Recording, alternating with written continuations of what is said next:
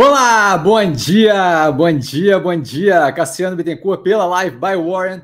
Como todo sábado temos aqui com patrocínio, auxílio, ajuda, apoio da Warren, a live Os Passarinhos Vão à Loucura, ensandecidamente. É, sempre lembrando, é, a Warren aqui com essa parceria, tem sempre o link aqui embaixo na descrição, que eu acho que se clicar em exibir descrição, aparece do ladinho. É, justamente ele explicando como abrir conta através deles, o home broker deles, os fundos de investimento temático que eles têm, especialmente ali o de games, que agora está todo em voga, dado essa quantidade de fusão e aquisição que a gente viu no setor de games, com travamento cambial, que é algo bem relevante, e aqui, como sempre, ah, quando entra pelo linkzinho do canal para abrir conta e tal, dá toda uma moralzinha para o canal, então muito positivo.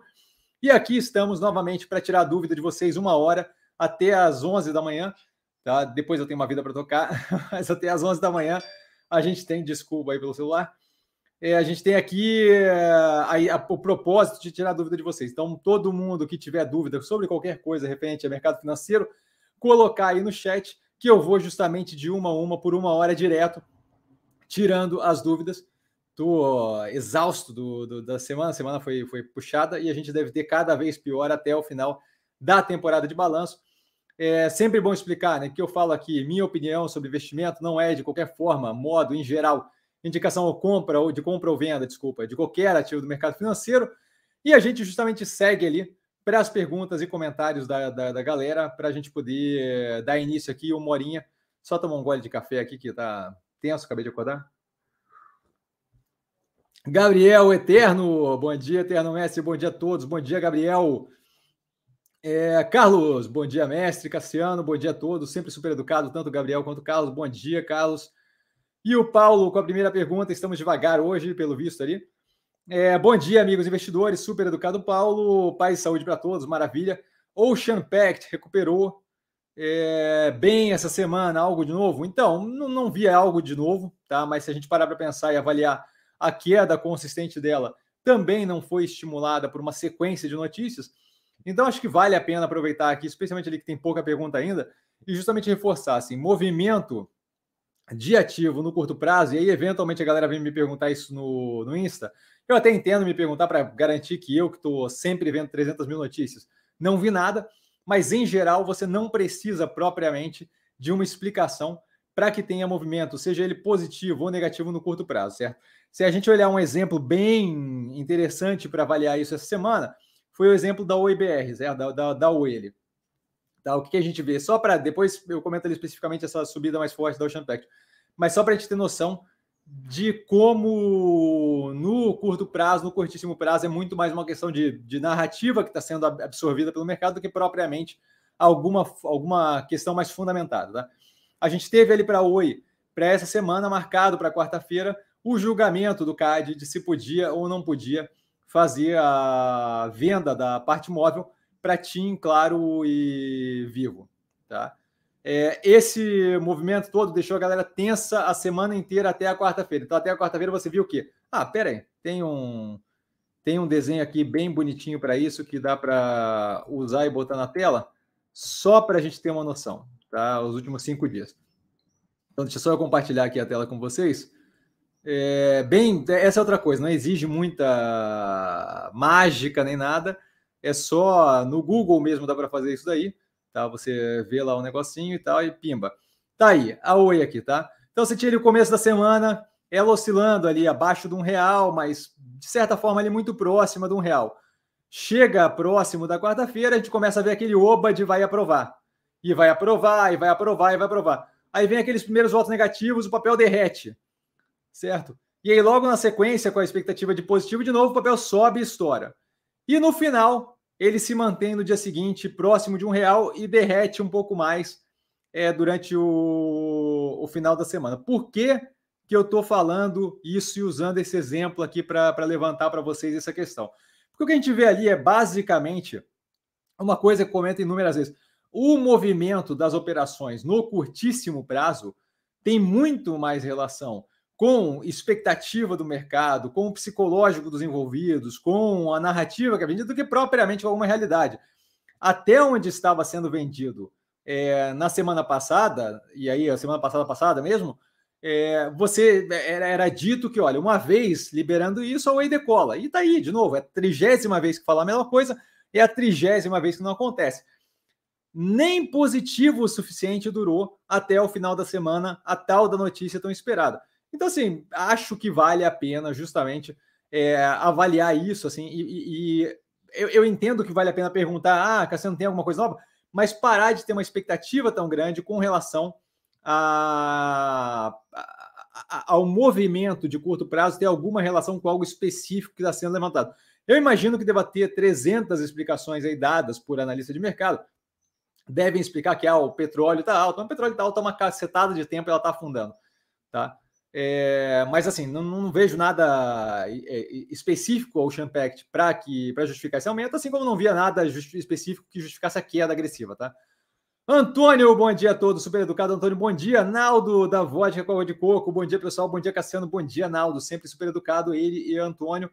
Carlos, mestre, com o anúncio ontem que a Rússia pode invadir a Ucrânia nos próximos dois dias, sua, na sua visão, quais seriam os impactos para a nossa bolsa? Acho que assim, ó, primeiramente, é, não teve propriamente um anúncio, tá? Eu, é, quem, quem acompanha isso aí de perto vê que o quê? É, tem tido todo um movimento diplomático ali é, e de teoria dos jogos entre Estados Unidos, Europa, especialmente ali liderada por Alemanha e França e Rússia, de justamente poder lidar com isso. A Ucrânia também tem feito alguns movimentos, é, muito mais assim de apaziguar é, a expectativa no que de uma guerra, tá? Então o que a gente vê são vários movimentos ali quando as pessoas estão falando, é, seja serviço de é, inteligência americano, seja presidente ucraniano, seja o Putin, ninguém está falando no vácuo, está todo mundo falando sabendo que aquilo ali tem algum tipo de efeito nas partes envolvidas, tá? Nas partes que estão ali ouvindo a, o que está sendo dito. Então, assim, ninguém está falando de graça. Tudo que é falado é falado com a expectativa de passar uma mensagem e de como aquilo vai ser recebido pelo outro. Tá? Então, é, o que a gente vem, vem tem, tem, visto há bastante tempo é que assim, a, a, a, possibilidade de invasão existe há algum tempo já. Tá? É, o impacto, para mim, nesse momento, é muito mais psicológico do que qualquer outra coisa. Sim, você tem algum movimento ali disruptivo no início de uma invasão dessa, com certeza. Vai haver uma terceira guerra mundial? Eu não vejo qualquer possibilidade disso acontecer. Tá?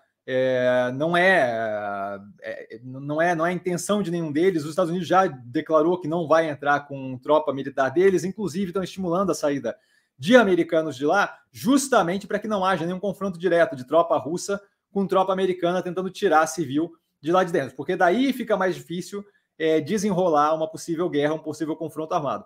Tá? O que deve ter possivelmente, diga-se de passagem, esse foi justamente um, o podcast que eu achei interessante de postar, postar ontem, tanto no Stories quanto no Compondo a Tese, é o quê? É, qual é a, o quanto a Europa, especialmente a Alemanha, ali, que é dependente de gás russo, é, e, que, e, e, que tem aí esse segundo pipeline saindo, é, com a possibilidade de sair, que para ele seria relevante, que é o Nord Stream 2, é, tem o Nord Stream 1 já funcionando, tem o Nord Stream 2, é, o quanto aquilo dali seria relevante, seria, seria um impeditivo de sanção mais agressiva, dado que a gente está especialmente entrando no, no, no, inverno lá, e esse inverno lá que está que tá, que tá entrando, que está forte no inverno lá, é, a Alemanha, por exemplo, depende do desse gás para aquecer as casas e aquilo ali pode causar um baita de um problema. Então, assim, a, a, exploração ali do que pode acontecer dado uma invasão é muito mais referente ao quanto eu posso esticar na questão de sanção do que propriamente outro conflito amado ou algo assim. Tá? Se a gente olhar, o Putin acabou de tirar recentemente, de ontem para hoje, tirou o iate que ele tem de 100 milhões de dólares que ficava é, ancorado na Alemanha, ele acabou de retirar. Pode ser coincidência, pode ser justamente receio de ter algum tipo de sanção, sequestro de bem ou algo do gênero. Tá? É, a questão é assim, ó, o, o, efeito evidente assim que, que possa ter é um delta inflacionamento durante o período de combate a mais, porque não deve levar muito tempo para tomar ali, imagino eu, tá? Se fosse o caso. É, durante aquele período, deve ter o quê? Encarecimento de urânio, encarecimento de trigo, é, que a gente já está vendo, aliás, uma, uma, uma, prévia dos efeitos nesses, nesses, nessas commodities, tá? É, algum nível de é, instabilidade no preço do gás na Europa, especialmente Alemanha, mas não acho que deve ter algum efeito muito grave no que tange qualquer operação posicionada no Brasil, dado que estamos falando da Ucrânia. É um país que tem alguma relevância para alguns setores, com certeza, não, não, não é discutível isso. Mas eu não acho que é do interesse nem de Rússia, nem de China, nem das outras potências que estão ali envolvidas, a Europa, de manter esse conflito andando muito tempo e deixando efetivamente parte daquele, da, daquela utilidade econômica que a Ucrânia tem e parada e estacionada por muito tempo. A gente viu tempos atrás, anos atrás, a invasão da região da Crimeia ali, vou lá, novamente, é, você tem um efeito psicológico muito mais causado pelo receio de ter uma guerra é, generalizada do que propriamente por causa da invasão de um país que é tem alguma representatividade, mas não é propriamente algo que vai quebrar a economia global. Então, você não vejo um impacto além do psicológico, e o psicológico muito mais vinculado à questão do receio é, de como aquilo ali pode seguir. Com relação à questão de, de, de, de, trigo e urânio, aí sim a gente vê algum efeito mais, mais é, é, pontual, petróleo também, mas basicamente isso. Eu não vejo como nada estrutural e relevante, não. Paulo, bom dia, Cassiano e todos os investidores do canal. Super educado, Paulo, bom dia. Comprei Clabin, pode comentar? Então, foi comentado na análise do canal. A gente fez uma análise quinta-feira, então tá bem recente. Tá o resultado bem positivo.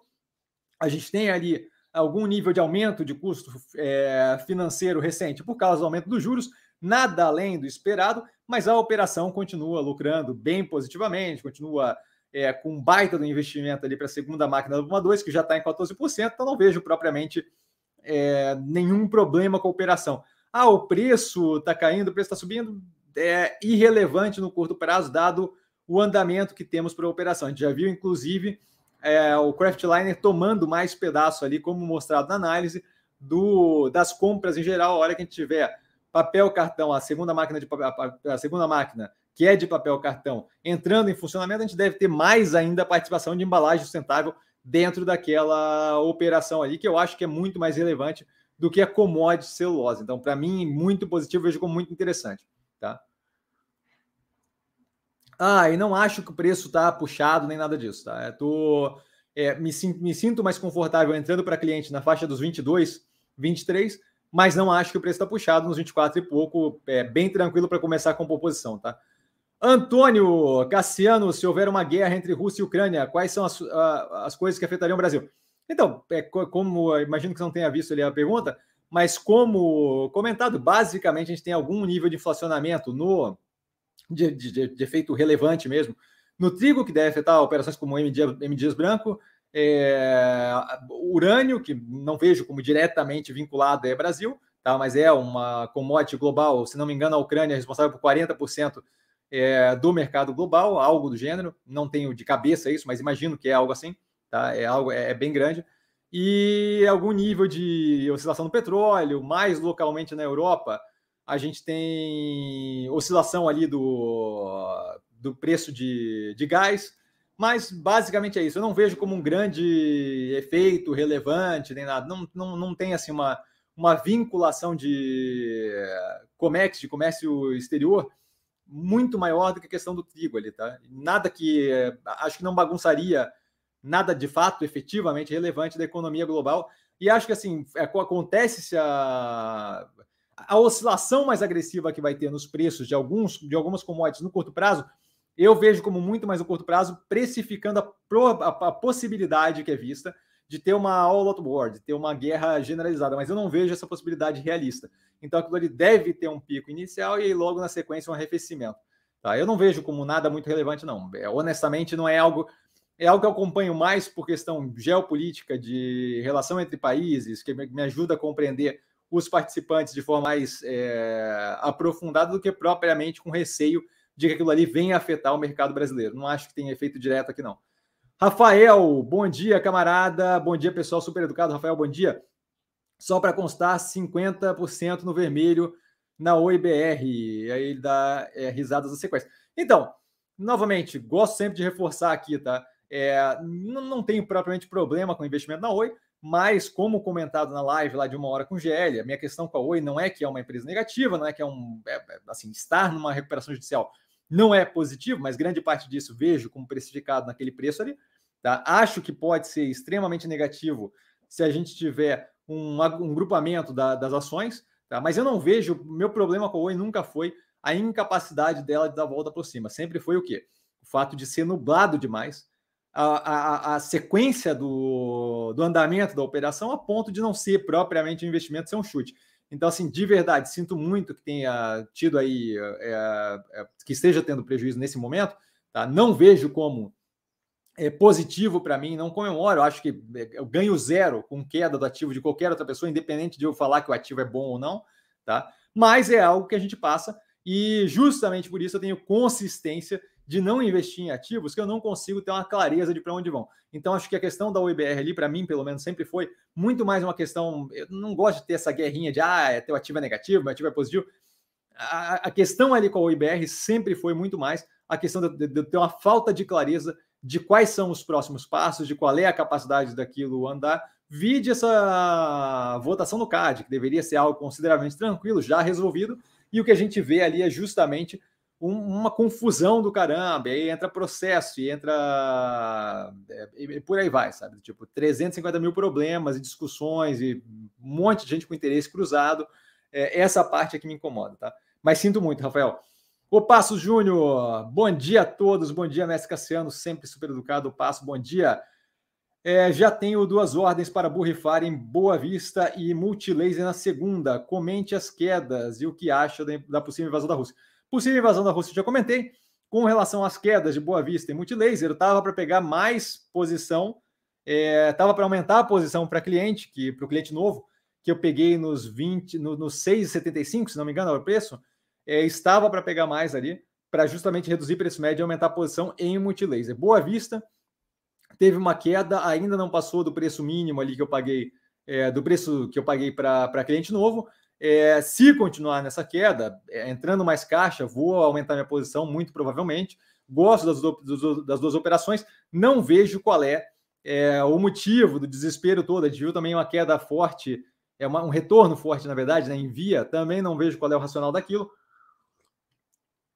Mas volto a reforçar, quando a gente pensa no curto prazo, é, o, o, o preço determinado é muito mais fruto do psicológico dos envolvidos do que propriamente de algo fundamentado. Então, assim, a gente não teve nenhuma notícia nova, é, nem nenhuma notícia nova com relação a nenhuma das duas, né? nem Boa Vista, nem Multilaser. A que a gente teve mais recente de Boa Vista era bem positiva, da parceria com a Google Cloud.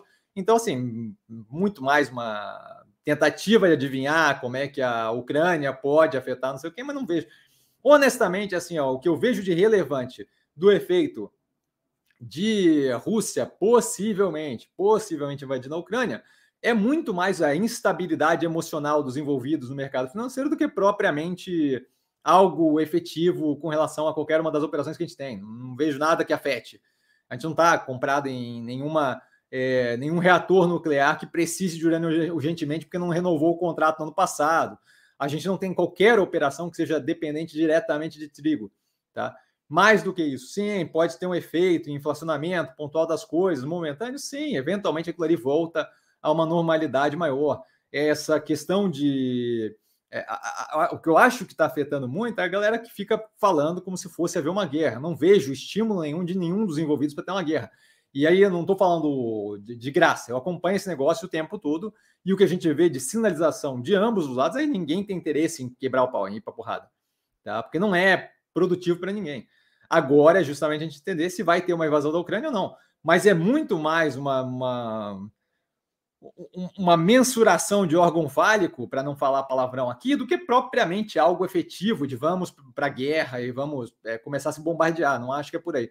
Tá? O, a Europa e os Estados Unidos, a OTAN como um todo, estão garantindo que vai custar violentamente para a Rússia, e isso vai refletir em apoio político ao Putin em casa, tá? domesticamente, é, através de treinamento. Eu vi um, um Vice News Tonight esses, esses, esses tempos atrás aí, onde eles pegavam justamente a filmagem das, da, da, dos alemães é, treinando as tropas ali. É, é, aí, como você vai chamar as tropas ucranianas? Tem, tem vários grupos ali, é uma coisa mais segmentada, não vou entrar nisso, tá? Mas assim, treinando eles no uso do Javelin. Javelin é aquele que o que o lançador do míssil usa aqui montado no ombro, é um, é um, é tubão gigante escuro, e aí dali ele consegue, com uma câmerazinha na frente, ele consegue lançar um míssil e é um antitanque aquilo ali.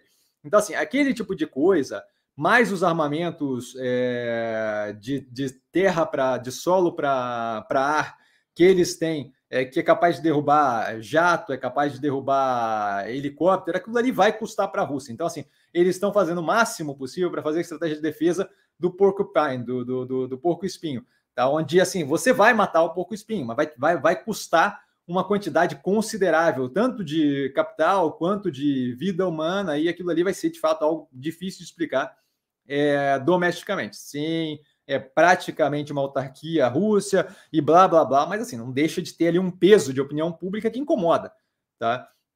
Então, basicamente isso. Não vejo o efeito, não, não vejo o efeito é, direto nas, nos ativos que a gente tem no portfólio, tirando pressão inflacionária, esse tipo de coisa, tá? Paulo, não acredito na invasão russa. Grande parte dos moradores da Ucrânia são russos. É um pouco mais complicado do que isso, mas, mas ok.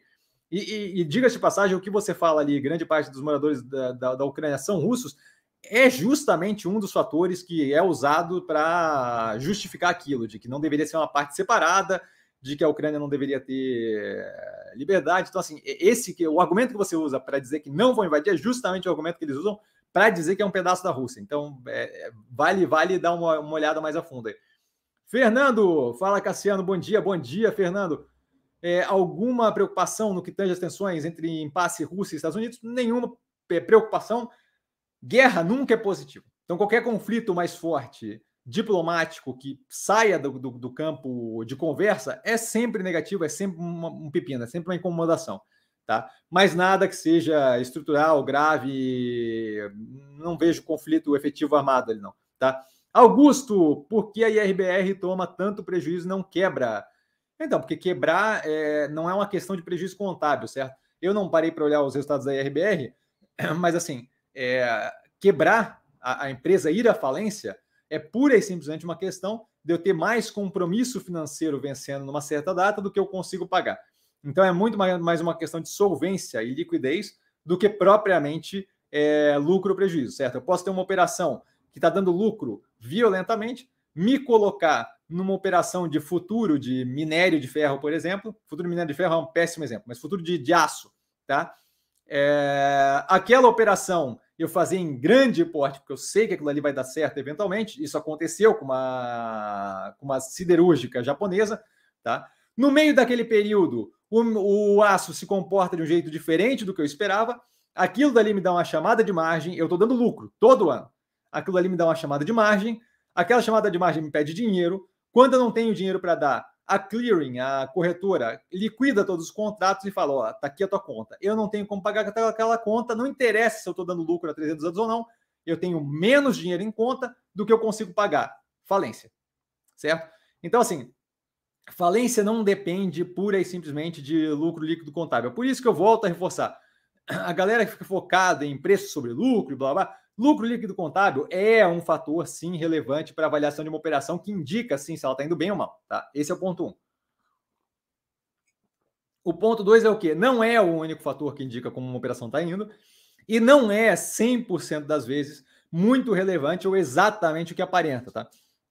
A gente vê operações como Mills como Ocean Pact, que tem uma depreciação muito forte durante períodos de investimento, onde você tem, naqueles períodos, é, considerável, consistentemente prejuízo, o que é causado por uma depreciação não caixa, acaba gerando prejuízo e a operação está indo bem.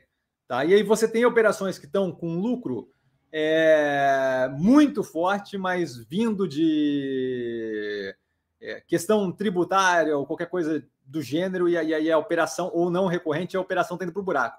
Tá? Então, assim, novamente, é, é, mais complexo. Quando eu falo aqui para vocês, ah, não dá para usar o índice tal, não dá para fazer valuation, não sei o que, eu não estou de sacanagem, certo? É mais complicado, Augusto, do que só isso. Por, por que, que eu faço toda uma avaliação? Aquela análise que vocês veem sair no final, que tem 8 minutos, 10 minutos, 20 minutos, quando é longa, 20 minutos, Aquela análise ele é fruto de uma baita de uma avaliação que incorpora, uma, que, que, engloba uma, uma quantidade considerável de coisas, e aí no final sai aquilo. Mas eu paro para avaliar muita, muita coisa naquele caminho, por quê? Porque não é simplesmente olhar para um número, outro número, que vai dizer o, o que está acontecendo, certo? Aí teria que avaliar ali exatamente qual é a origem do prejuízo do da IRB, mas se eu tiver, por exemplo, é, não acho que é o caso da IRB, mas se eu tivesse, por exemplo, é, o caso ali do Guatemi, tá? Eu tenho um pedaço considerável do meu resultado financeiro que é definido por marcação a mercado de, de ações que eu tenho numa, numa, numa operação. Ali no caso do Guatemi é a Infracommerce. Se aquele ativo na bolsa cai demais, aquilo ali me gera um prejuízo não caixa contábil. Aquilo ali pode me gerar um prejuízo de, de, de trocentos milhões de reais. Não quer dizer nada com relação à operação. Só quer dizer que eu tinha é, um, uma quantidade de ativos é, investidos ali em ação no período anterior que caiu de modo que para passar aquele, aquele, aquela informação para o balanço, eu jogo para dentro da DRE como resultado financeiro negativo. Não afeta em nada a operação, a operação continua indo bem e vai gerar um prejuízo cavalar, que foi o que aconteceu no trimestre passado, não, não sei se foi cavalar, mas gerou um prejuízo no trimestre passado na operação da Iguatemi. Tá? Então, assim, a gente tem que procurar compreender que lucro líquido não quer dizer vencer na vida. Lucro líquido é um ponto que é relevante, prejuízo é um ponto que é relevante, mas tem que ser avaliado no entorno das coisas. Quando eu tenho endividamento é, em moeda estrangeira e não tenho proteção contra aquilo, o dólar sobe, o meu endividamento cresce. O meu endividamento cresce, esse crescer do endividamento para aparecer no balanço, ele passa pela DRE, aquilo ali vai me gerar prejuízo, tá? porque é um aumento do passivo. Quer dizer que eu estou com a operação ruim? Não, a operação pode estar rodando super bem, mas o meu endividamento em dólar aumenta de modo que aquilo ali tem que passar por dentro do coisa e acaba passando pelo resultado, causando um aumento no prejuízo ou uma geração de um prejuízo é, contábil, tá?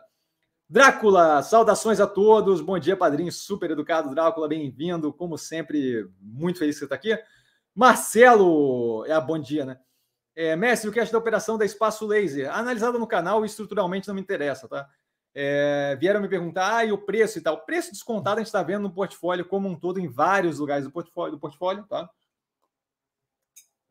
Não vejo por que ir na direção de uma operação que, na minha cabeça, não faz sentido. Acho que não é uma operação que seja interessante.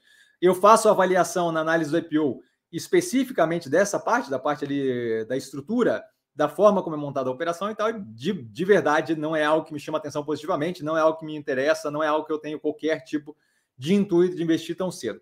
Tá? É, não, não gostei da forma como foi estruturada o IPO. Bom, tá tudo explicado na análise do IPO, tá? É, mas basicamente a estrutura da operação não é o momento com preço nem nada disso.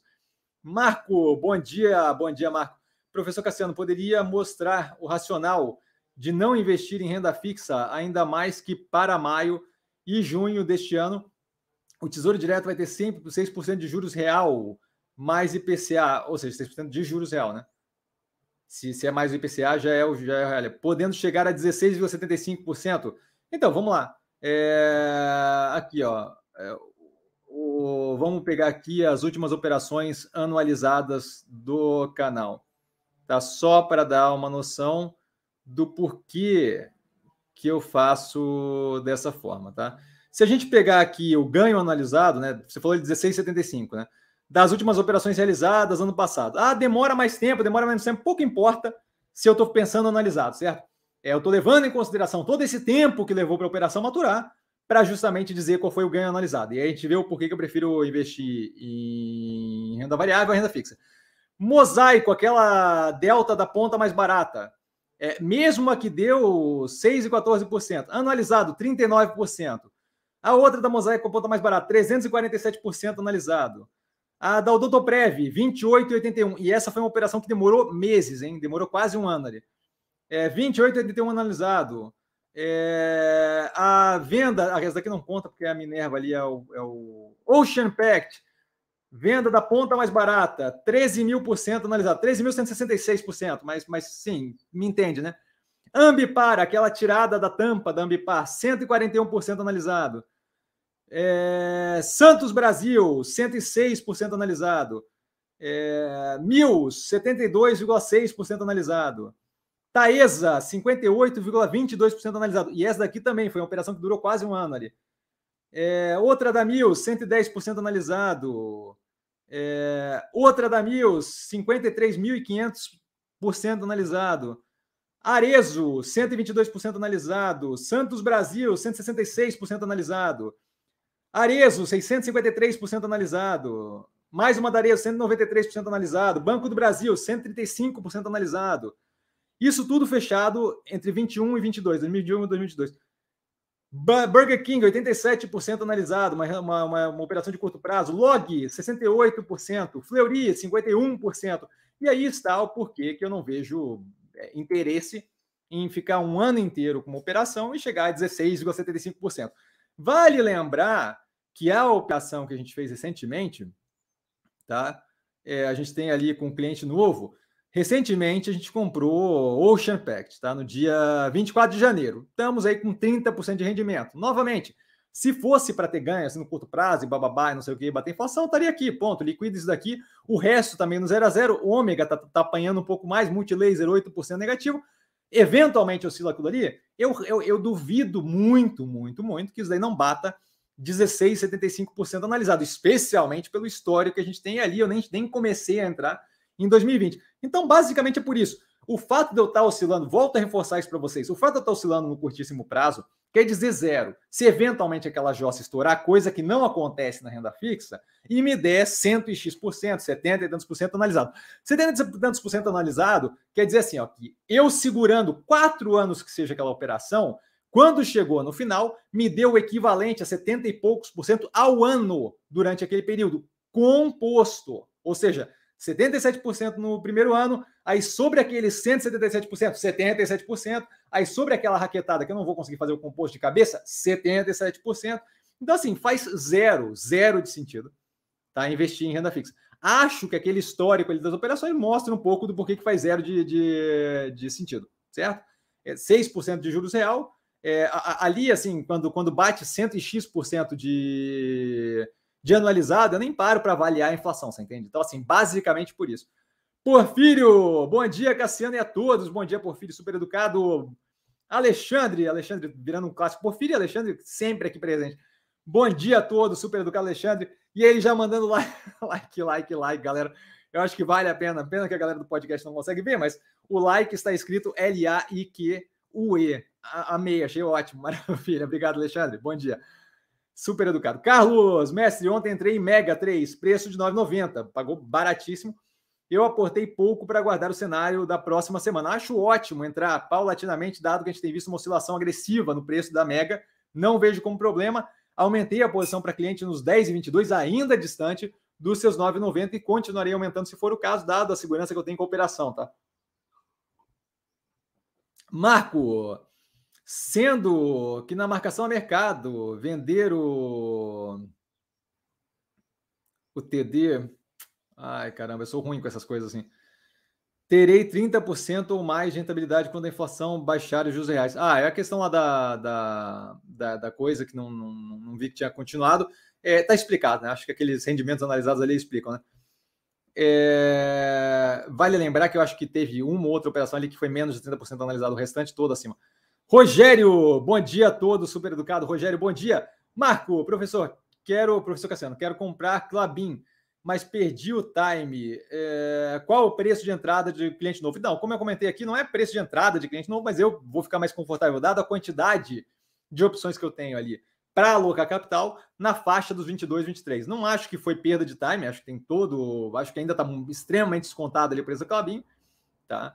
É... Acho que o foco deveria ser menor nesse negócio de perdi ou não perdi o time, porque para você saber qual é o time, você teria que saber qual é o preço que ela vai atingir ou não vai atingir. Ninguém aqui sabe disso, dado a inexistência de bola de cristal, hum, até onde eu sei, pelo menos. Tá? É... Então, eu focaria menos nisso. Ah, Cassiano, quero ter na minha carteira. Ótimo, 30%, 20% do que eu estou disposto a alocar, eu começo a jogar agora para marcar preço Continuou caindo, faço preço médio para baixo. Não continuou caindo, eu tenho aqueles 20% alocado lá dentro. Tá? Acho que essa é a forma mais é, inteligente de fazer nesse momento. Ah, por que você não faz isso para o cliente? Porque o cliente tem uma quantidade de caixa considerável, eu estou vendo várias operações ao mesmo tempo e eu estou tomando a decisão de como alocar aquele capital à medida que as coisas vão acontecendo. Não estou com pressa no processo, não, não, não preciso que tenha Clabin agora ali dentro. Não me incomodaria de pagar um pouco mais caro no futuro para ter Clabin e avançar em outras operações nesse momento. Tá? Felipe, bom dia, Cassiano e amigos da live. Bom dia, Felipe, super educado. o resultado acima do esperado da Multi, da Multiplan no quarto trimestre de 2021, com um resultado superior ao 2019, dá um ótimo indício de bons resultados da empresa dependentes do presencial. Com certeza isso foi comentado no canal quando saiu a prévia operacional deles, que já tinha saído, com uma boa, um bom indicativo de que esse seria o andamento da operação. Tá? Então, lá quando saiu a prévia operacional, a gente já havia comentado no canal justamente isso, que aquilo ali acaba sendo uma proxy, tá? É, de, de, de, de para onde estamos indo, justamente nesse, nesse, nesse sentido de, olha, não tem por que os shoppings da Multiplan serem mais beneficiados do que outros shoppings, não existe essa discrepância, então aquilo ali deve ser convertido de certa forma numa proporção próxima para outros shoppings, dado que grande parte do comércio presencial, como Burger King, como Guararapes, por exemplo, Renner é, e por aí vai, é, a, a, acontecem dentro de shopping centers, aquilo ali deve ser mais uma vez uma proxy para essas operações também. Então a gente começa a ver sim um desenho, especialmente das operações que dependem bastante daquele ambiente de shopping center, tá? A gente começa a ver sim uma proxy de que aquilo ali deve funcionar, não, não sei se muito próximo disso, mas que a gente tem um olhar positivo é, naquela direção. Isso já conseguia ser visto anteriormente, lá no resultado do terceiro trimestre de 2021, quando a gente comenta, tanto em Guararapes, quanto em Guatemi, quanto em Burger King, que a gente começa a ver um faturamento dos próximos meses fugindo do terceiro trimestre, outubro, no caso, tá, que já começavam a demonstrar retorno para níveis ou muito próximos ou acima do pré-pandemia. Então, sim, com certeza é um indicativo bem positivo de que a gente deve ter resultados bem acima do que a galera está imaginando, dado o preço que a gente vê refletido nos ativos, de operações que dependem de uma economia presencial. Com certeza, sim. Tá? Rainer, bom dia a todos, super educado Rainer. Esse daqui também está virando figurinha repetida aqui. Bem-vindo, Rainer. Bom dia. É, Drácula, padrinho, mega abaixo dos 10, baita oportunidade. Eu estou comprando. Baita oportunidade, eu já estou com, com a possibilidade ali de aumentar a posição, dado que eu venho buscando é, desde os 10,75, se não me engano, 10,65, alguma coisa assim, é, 10,22 para cliente, e aí novamente devo pegar novamente na faixa dos 9 alguma coisa. É, não lembro ali qual é o preço que, que faz sentido, tá? Mas devo pegar ele novamente e continuei pegando. Acho que a operação faz total sentido. A gente vem de dois resultados afetados negativamente, especialmente pela parte de comercialização de energia, o que eu não vejo como muito relevante, tá? Mas a gente deve ter a recuperação durante esse ano daquilo ali, o que deve trazer resultados mais positivos do que o esperado, e aí sim deve ter um reflexo muito positivo no preço do ativo. Vejo a operação como muito relevante. Aquilo dali, mesmo que a gente passe, e aí eu não estou dizendo que isso vai acontecer, ou nem que eu espero que isso aconteça, mas mesmo que a gente passe dois, três anos ali patinando naquela operação, aquilo ali é, é, é campo eólico a dar com a, a, a, rodo, vamos chamar assim, tá? É, é, todo um investimento ali em fotovoltaica e por aí vai, aquilo ali eu acho que é, é claramente ali grande parte do futuro da eletrificação é, do globo como um todo. A operação está indo muito bem. Essa aprovação recente que teve de campos offshore deve trazer mais suporte ainda para aquilo ali. Acho que é bem, bem positivo tá? a operação. Tem muito para expandir ainda. O, se não me engano, o, o quadro ali de expansões que eles estão fazendo é, é quase triplica a operação, tá? Vitor, bom dia, guru da renda variável. bom dia, Vitor, me fazendo rir logo cedo, cara. Bom dia a todos, super educado, Vitor, bem-vindo. Rafael, sobre Burger King Cogna, em sua opinião, qual espera, quando espera uma retomada? Então, Cogna foi analisado recentemente. Eu, eu, eu não gosto de fazer é, análise que depende de bola de cristal, mas assim, acho que vai levar um pouco mais de tempo, dado que a gente está falando de educação, que deve responder é, à medida que a gente chega numa tranquilidade maior econômica aqui no país, tá?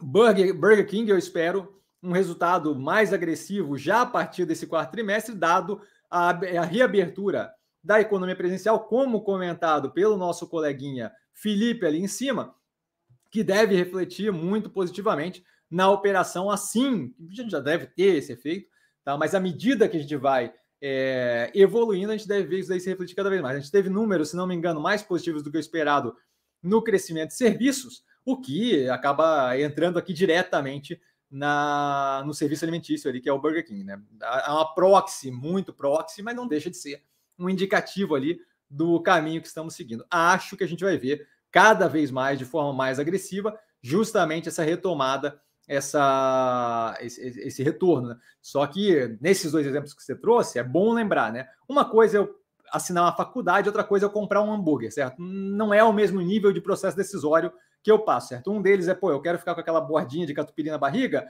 o outro deles é qual é a minha capacidade de pagar um curso por quatro anos, três anos, dois anos, que seja uma especialização, certo? Então, isso daí exige muito mais, a Cogna exige muito mais de uma visibilidade da economia saudável por mais tempo do que comprar o, um, um, Triple Crunch Combo, sei lá qual é o nome daquilo. Eu acho que eu usei o nome aqui de um, de um hambúrguer do KFC, a Burger King vai mandar me buscar e me matar.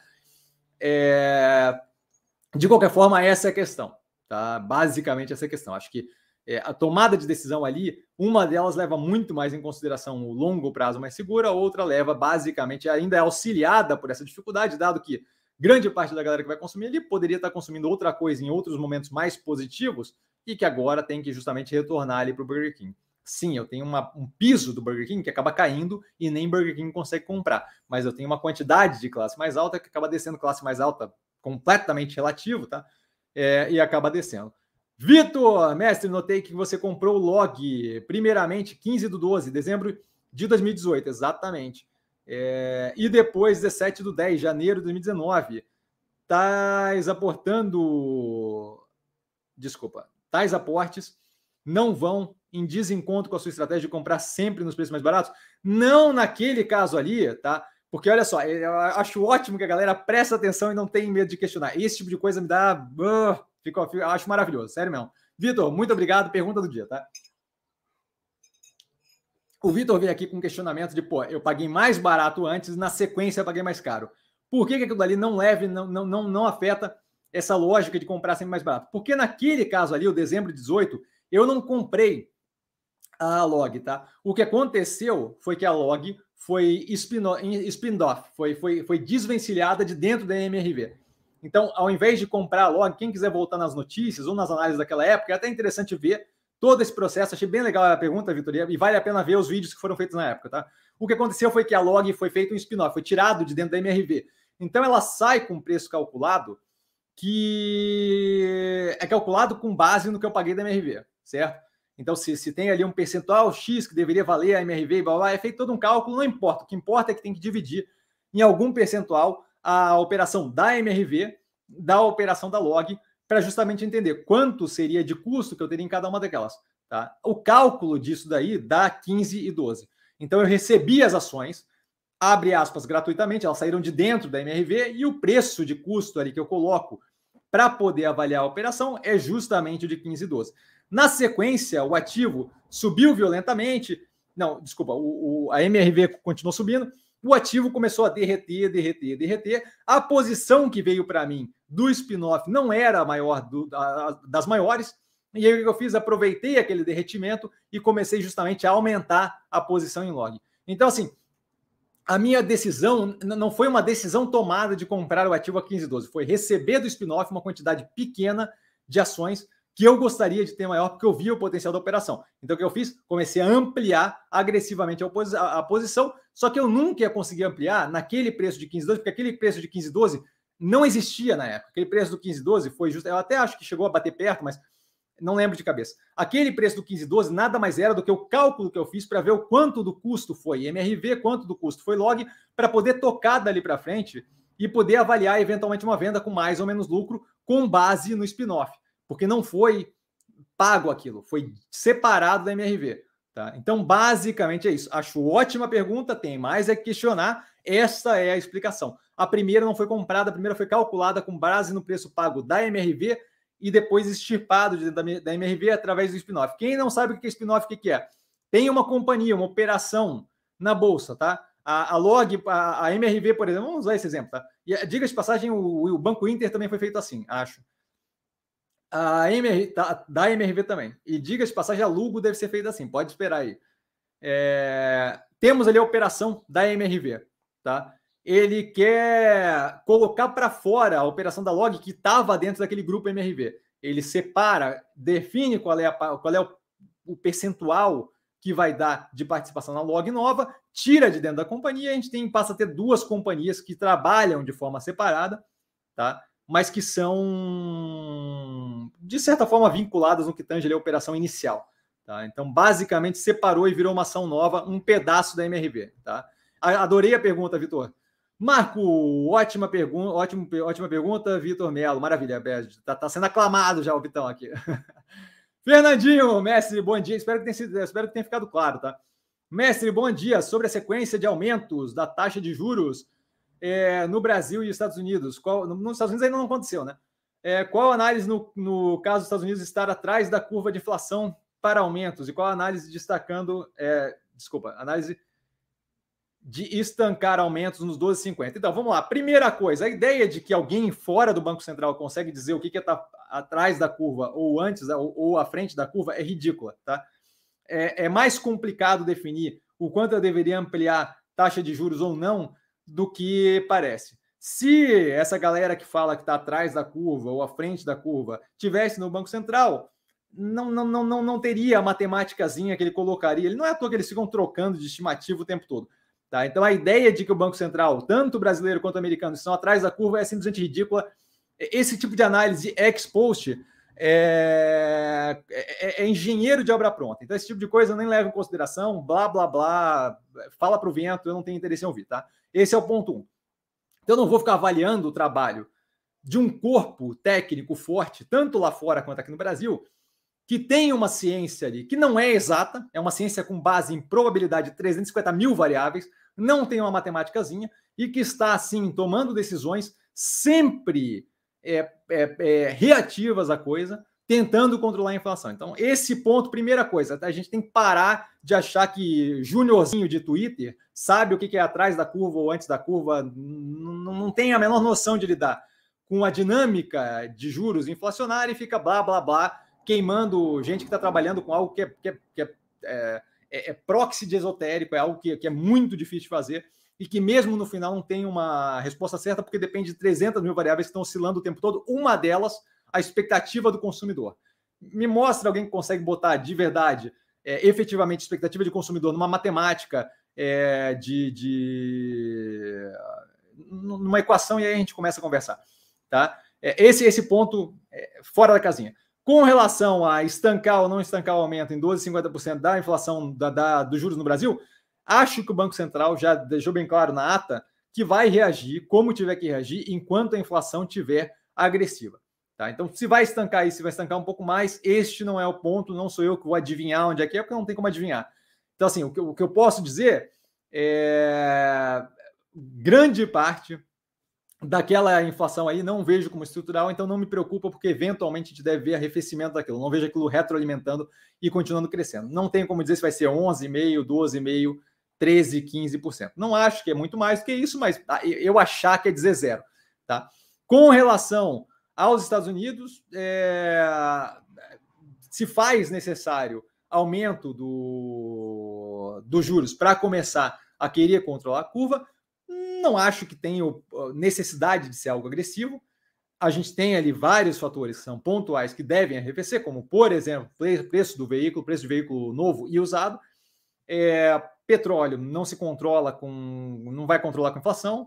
Tá? E outros pontos ali de alimento e por aí vai, além de fatores referentes à cadeia de suprimento que vão aliviar à medida que o tempo passa. Tá? A gente tem aí é, vários, só para dar um exemplo, vários investimentos aí planejados, inclusive um plano europeu é, para construção de fábricas que são custosas de semicondutores, de chip, que vai, daqui a dois, três anos, fazer uma baita diferença, aquilo ali vai desinflacionar o negócio todo. Mas é um negócio que leva um pouco de tempo. Ah, então é dois, três anos. Não foi isso que eu disse. O que eu disse é que esse é um exemplo de coisas que vão desa, des, des, desatravancar essa questão é, de supply chain, de cadeia de suprimento, tá? Focaria menos no número, focaria mais no motivo do aumento da taxa de juros, que não é estrutural, e focaria mais no movimento das coisas. A gente está começando a falar em reduzir o nível de aumento de juros e começa a mostrar uma, um, slope da curva, tá? Ney, bom dia, senhores investidores. Bom dia, Ney, super educado. Difícil entender é, que uma empresa que tem lucro de 23 bilhões, como o Bradesco, é ruim, e outra que tem prejuízo dois anos seguidos, como Boa Vista, como, como pode ser boa, como Motion Pact, complexo. É, então, novamente, é, primeira coisa que tem que pensar é o quê? O que, que eu estou esperando daquele ativo versus o preço dele e o que, que ele me entrega. O Bradesco era esperado um resultado consideravelmente melhor, teve uma queda considerável no lucro, é, versus o que era esperado, certo? É, então, assim, o preço que estava se pagando por aquilo é algo que foi muito menos do que o que você recebeu. É como você dizer assim: é, fica, você, você fica contente quando você está comprando um Chevette e o Chevette vem com um som e você não esperava que o som tivesse no carro. É um Chevette, está caindo aos pedaços, mas você esperava que o Chevette fosse um Chevette, tivesse caindo aos pedaços e dentro do carro veio um som. Veio todo instaladinho, o áudio e tal, você fica feliz, porque a sua expectativa era uma e o que veio era um pouco melhor do que a sua expectativa. Esse é o ponto um. Aí você compra uma Ferrari e ela vem sem banco e, e sem embreagem. Você está comprando uma Ferrari, claramente o carro é 200 vezes melhor do que o Chevette. Claramente o carro vale muito mais do que o Chevette. Claramente é muito mais top do que o Chevette. Mas eu aposto que se você pagar o preço full numa Ferrari e ela vier sem banco dentro do carro, você vai ter o quê? Desapontamento. E achar que você deveria ter pago menos. No caso do Chevette, você vai falar, pô, ganhei. Poderia ter pago mais, por isso eu soubesse que tinha o som dentro do carro. Basicamente essa é a ideia. Você não está pegando as duas coisas pelo mesmo preço, certo? Você está pagando X por uma e pagando Y por outra. Esse custo-benefício tem que levar em consideração, certo? Quando eu compro Gucci, Prada, Louis Vuitton, Lanvin e por aí vai, eu espero que aquela roupa esteja tinindo. Quando eu compro Zara, eventualmente tem algum nível de desconforto na roupa, mas é esperado. O da Gucci, Prada, Louis Vuitton, Lanvin, é, como de garçom e por aí vai, não é esperado. Então, basicamente, o primeiro ponto é assim: custo-benefício. Tá? É, segundo ponto é assim: ó, tem que parar para avaliar o que, que você está pensando ali como comparativo, certo? Ocean Pact e Bradesco, zero de relação numa operação com outra. Bradesco tem vários outros pares que estão precificados é, em relação a ele, como o Banco do Brasil Itaú, que teve um baita no resultado agora recentemente. Banco do o Itaú mostrou que nesse cenário, mesmo cenário que o Bradesco, eles tiveram um aumento cavalar de lucro, enquanto o Bradesco teve um derretimento do lucro comparativamente é, mesmo período. Então, assim, claramente ali a gente já vê que dentro daquele cenário tem um que foi muito melhor do que o outro e o cenário é o mesmo. É, é o mesmo setor. É instituição financeira de grande porte no Brasil. Ponto, acabou. Certo? Então, claramente, um deles não fez um bom trabalho o outro fez. Mostrando ali que é a mesma coisa, tá? Mas acho que vale a pena levar. Outra coisa, assim, o... volta a reforçar. Lucro líquido não quer dizer vencer na vida. Vale a pena avaliar o que está incluído no lucro líquido, certo? Você não vai numa operação como a do Bradesco, por exemplo, ter um grande nível de depreciação que traga o lucro líquido para baixo. Por quê? Porque não é uma operação que depende de maquinário de grande porte, nem nada disso. Não se avalia uma instituição financeira com o mesmo, com o mesmo olho analítico que você analia, avalia uma operação de embarcação marítima que presta serviço. Assim como não avalia uma operação de frigorífico. Por quê? Porque são operações que rodam diferente, que têm princípios diferentes, têm propósitos diferentes certo? Você não espera, por exemplo, que a Minerva tenha milhões de pontos de venda, é, é, que ela tenha uma operação capilarizada na ponta comercial no Brasil, mas você espera de uma operação de varejo. Por quê? Porque são operações diferentes. Você reduzir número de agência bancária, hoje em dia, é algo muito positivo que reflete positivamente na sua operação. Você reduzir ponto de venda em uma operação de varejo farmacêutico? Não é. Por quê? Operações diferentes, avaliações diferentes. Assim, claramente, se você analisar as empresas como se elas tivessem o mesmo preço e fossem coisas diferentes, você vai, não, não vai conseguir compreender. Sim, se eu pagasse um milhão pela Ferrari e pagasse um milhão pelo Chevette, claramente a Ferrari é a melhor opção. Mas não é isso que eu estou pagando, certo? Não é isso que eu estou pagando. O preço que eu estou pagando no Bradesco não é o preço que eu estou pagando no Champec. Então, isso vale a pena levar em consideração antes de ter esse incômodo todo, porque uma operação que tem prejuízo é, pode, pode ser boa. E está tudo explicado a fundo na análise do canal. Né? Então, assim, acho que vale a pena dar uma avaliada nisso daí. É, Ronaldo, bom dia, Cassiano, bom dia a todos, super educado, Ronaldo, mestre, nosso bife. É, vai ou não vai? Ele coloca ali embaixo, né? Já volto para o Carlos ali. É, então, é, o preço vai quando o mercado começar a comprar mais do que vender. Essa parte eu acho que está mais compreendida, né? Oferta, demanda, não é a gente que controla, certo? a operação acho que está indo muito bem. A gente está vendo aí dados e mais dados do que? Maior diversificação na, no quadro de exportação de carne bovina aqui do Brasil, maior demanda, tá batendo recorde em janeiro, é, fevereiro muito provavelmente venha com números bons, carne mais cara nos Estados Unidos que eu comentei ontem no Compondo da Tese, eu estou bem tranquilo com relação à operação, acho que vai ser um, trimestre bem positivo e já estamos engatilhando um trimestre bem positivo do primeiro de 2022, que geralmente, sazonalmente, é mais fraco. Não acho que será tão fraco. Vale a pena levar em consideração que esses dados de aumento de exportação aí são todos de janeiro. Tá? Já é o primeiro trimestre de 2022. Acho que a gente está indo para um caminho bem positivo. Fora a abertura de JV, de joint venture com a Amiris e por aí vai. Tá? Possibilidade de listar lá fora, e aí, se for feito por SPEC, tem entrada de capital, etc, etc, etc. Carlos, mestre, boas.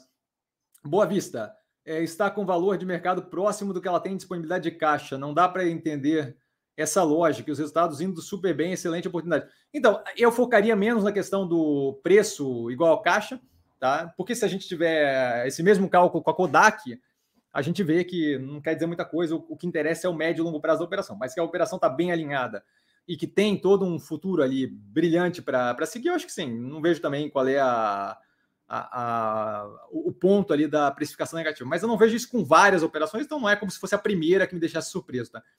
Marco, o que a expressão tantos por cento analisado? Analisado? Não sei o que é a expressão tantos por cento analisado. Depende do que a gente está falando. Não, não sei. Se você puder botar um pouquinho mais de, de informação lá, lá embaixo, eu consigo explicar. Mas ficou meio. não lembro o que eu falei agora ficou meio fora de, de contexto aqui para mim. Tá? É, pode, pode querer dizer uma cacetada de coisa, tantos por cento analisado, tantos por cento analisado. Tá? Se você puder botar lá embaixo do que você está falando especificamente, eu posso te responder, Marco.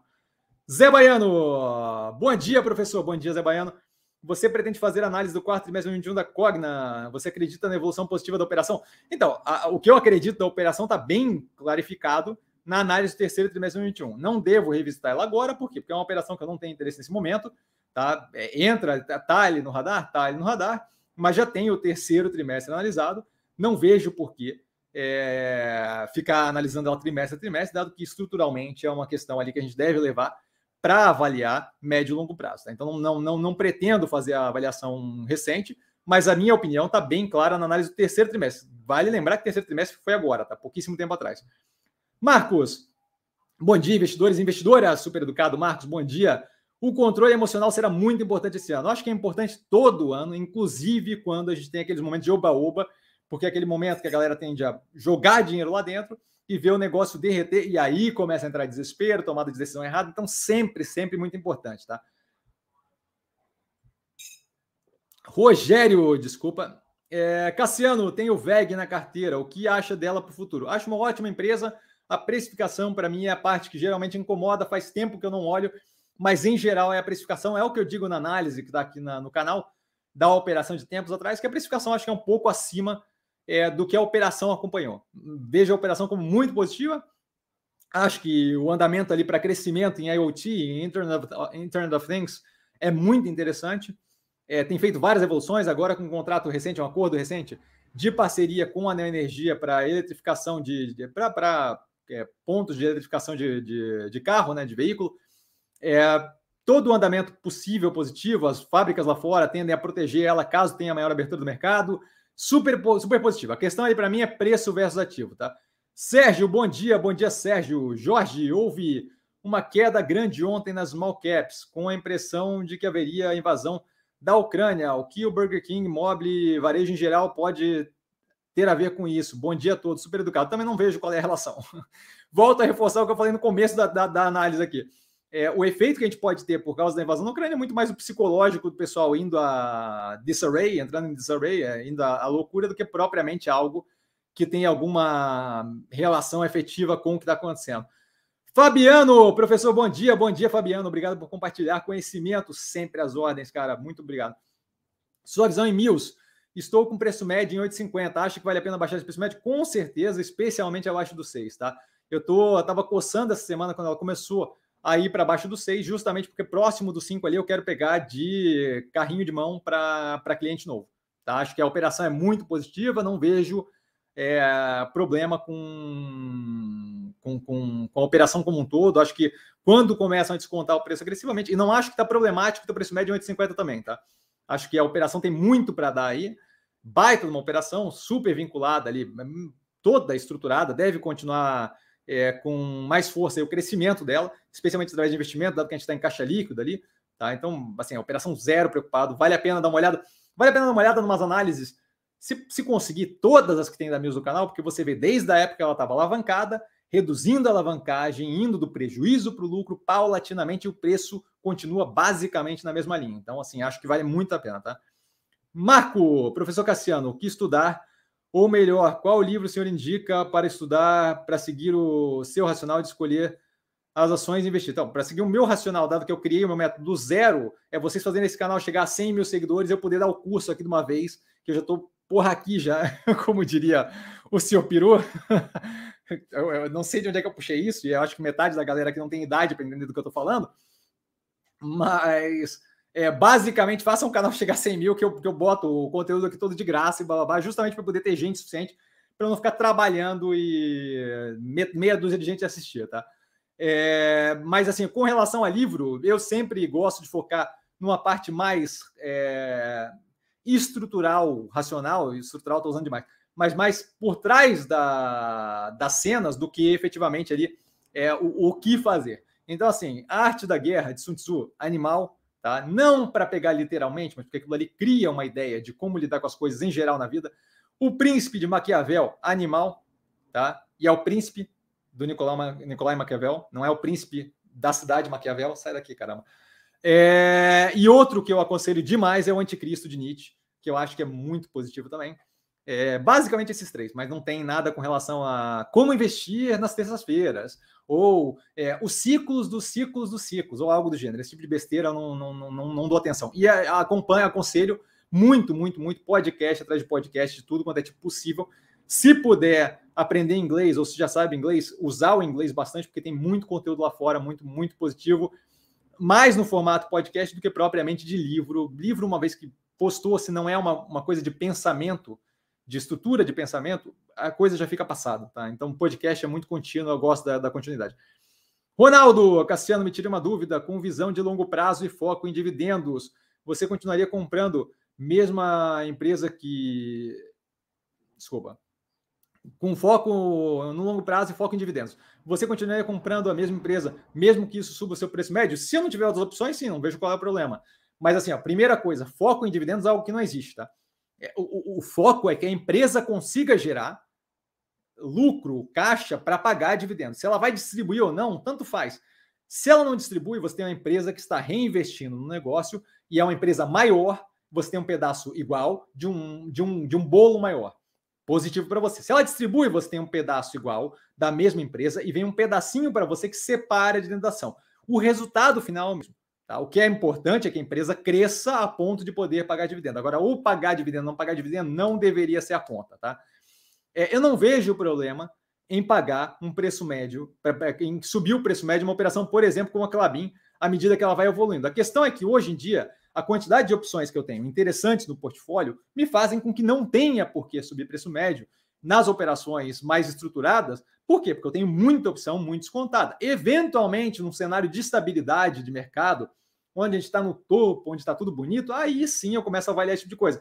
Mas a gente avalia mercado à medida que as coisas vão acontecendo. O mercado é algo orgânico, a gente vai trabalhando à medida que as coisas vão acontecendo. A gente não toma decisão previamente se o cenário está mudando o tempo todo, certo? O mercado é algo vivo, a gente trabalha justamente avaliando algo vivo. Você não trata, por exemplo, seu filho é, com dois anos da forma que você trata ele com 10, da forma que você trata ele com 15. Não, eu não tenho filho, mas eu imagino que seja assim, tá? Então, basicamente isso. tenho sobrinhas. Vitor, Guru, entrei ontem em Multilaser 6,21. Espero que tenha comprado com boa margem de segurança e que reaja bem paulatinamente. Tamo juntos, abraço. Eu acho que pagou super bem, eu paguei mais caro do que isso recentemente, 6,75, se não me engano, estou bem tranquilo com a operação. Tá? Paguei mais caro ainda antes, novamente, muito tranquilo com a operação. Ficaria pouco preocupado com a margem de segurança e mais preocupado com o médio e longo prazo da operação, e essa parte acho que está bem encaminhada, muito encaminhada. Diversificação de portfólio e por aí segue, tá? Da operação mesmo, de compra de novos produtos com relação a PET e por aí vai. Marcos, IRBR, provisão de sinistros não poderia ser um motivo, dos, um dos motivos do prejuízo? Não sei, eu não parei para analisar a, a, não parei para analisar a operação, tá? E aí o Marco aqui embaixo, já volto ali na galera. O Marco aqui embaixo, é, ele falou do percentual analisado ali, foi da sua explicação de investir em ação para dar um percentual analisado melhor que na renda fixa. Então, o que significa? Não, anualizado. Isso, maravilha. Agora eu consigo entender. Anualizado. Anualizado é quando eu pego o rendimento, por exemplo, que eu tive em três anos. Ah, em três anos deu 450%. Aí eu mostro matematicamente o qual é o equivalente se eu tivesse feito ano a ano nessa conta. Então, ah, é 100% em dois anos dá o equivalente a 30% por ano. A conta não é essa, não tem de cabeça, mas a conta é essa aqui, ó. Quer ver? Ó?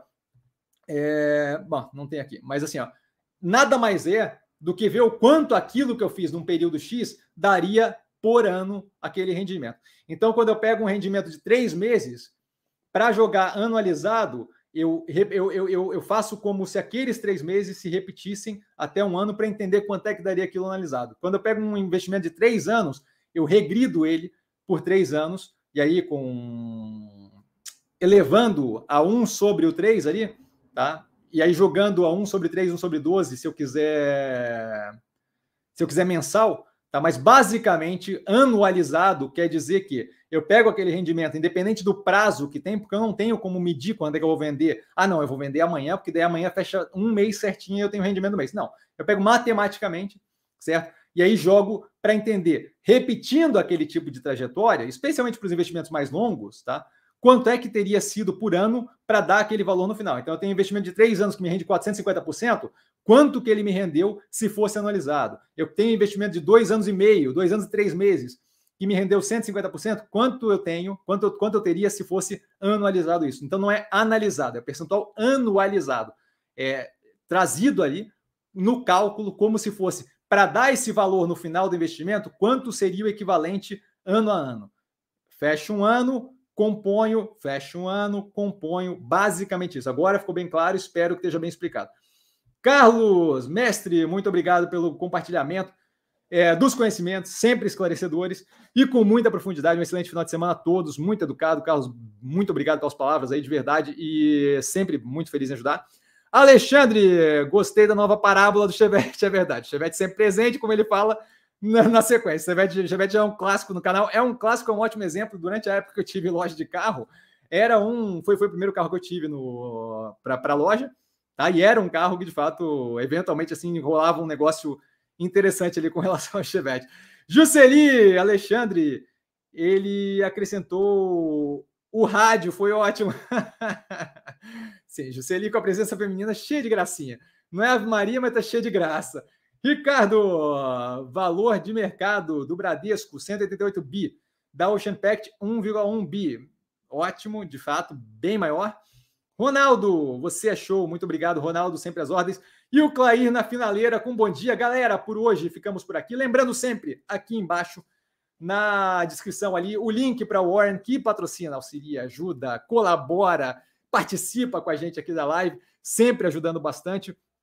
É, ali embaixo, então, a gente tem o link para eles, para abertura de conta, home broker do, da Warren, que eu já usei algumas vezes, diga de passagem, o, inclusive o aplicativo do celular, que é bem fácil de usar é, fundo temático, especialmente de games, que tem vários movimentos aí, compra da Activision pela Microsoft, por aí vai, tá? É, e por aí vai. Quando você clica aqui pelo canal, sempre dá uma força para a gente. E precisando de mim, sempre no arroba investir com sim. Tá? Eu errei aqui a apontada, mas tá aqui. Tô sempre lá, é só falar comigo, não tem questionamento nenhum. Não venham me pentelhar com coisa de, de, de conspiração, por favor, porque eu jogo no General. Tá? É, mas assim, querendo questionar qualquer coisa, eu estou sempre lá disponível. Só falar comigo. Tá? Não trago a pessoa amada, sempre bom lembrar, mas estou sempre lá. E agora vamos para a academia, vamos fazer alguma coisa. Amanhã estaremos aqui às sete da noite para o Movimentos da Semana, onde eu falo justamente dos movimentos que foram feitos, dos ativos é, mais descontados do portfólio. Um grande beijo a todo mundo. Bom final de semana para geral. Obrigado pelos comentários, obrigado por tudo aí. É, Vitor, Vitor falando que chegou no final, mas like tá dado e valeu! Galera, beijão, uhul. Vale lembrar quem aprende a pensar bolsa opera com mero detalhe. Muito obrigado pela presença, fico honrado.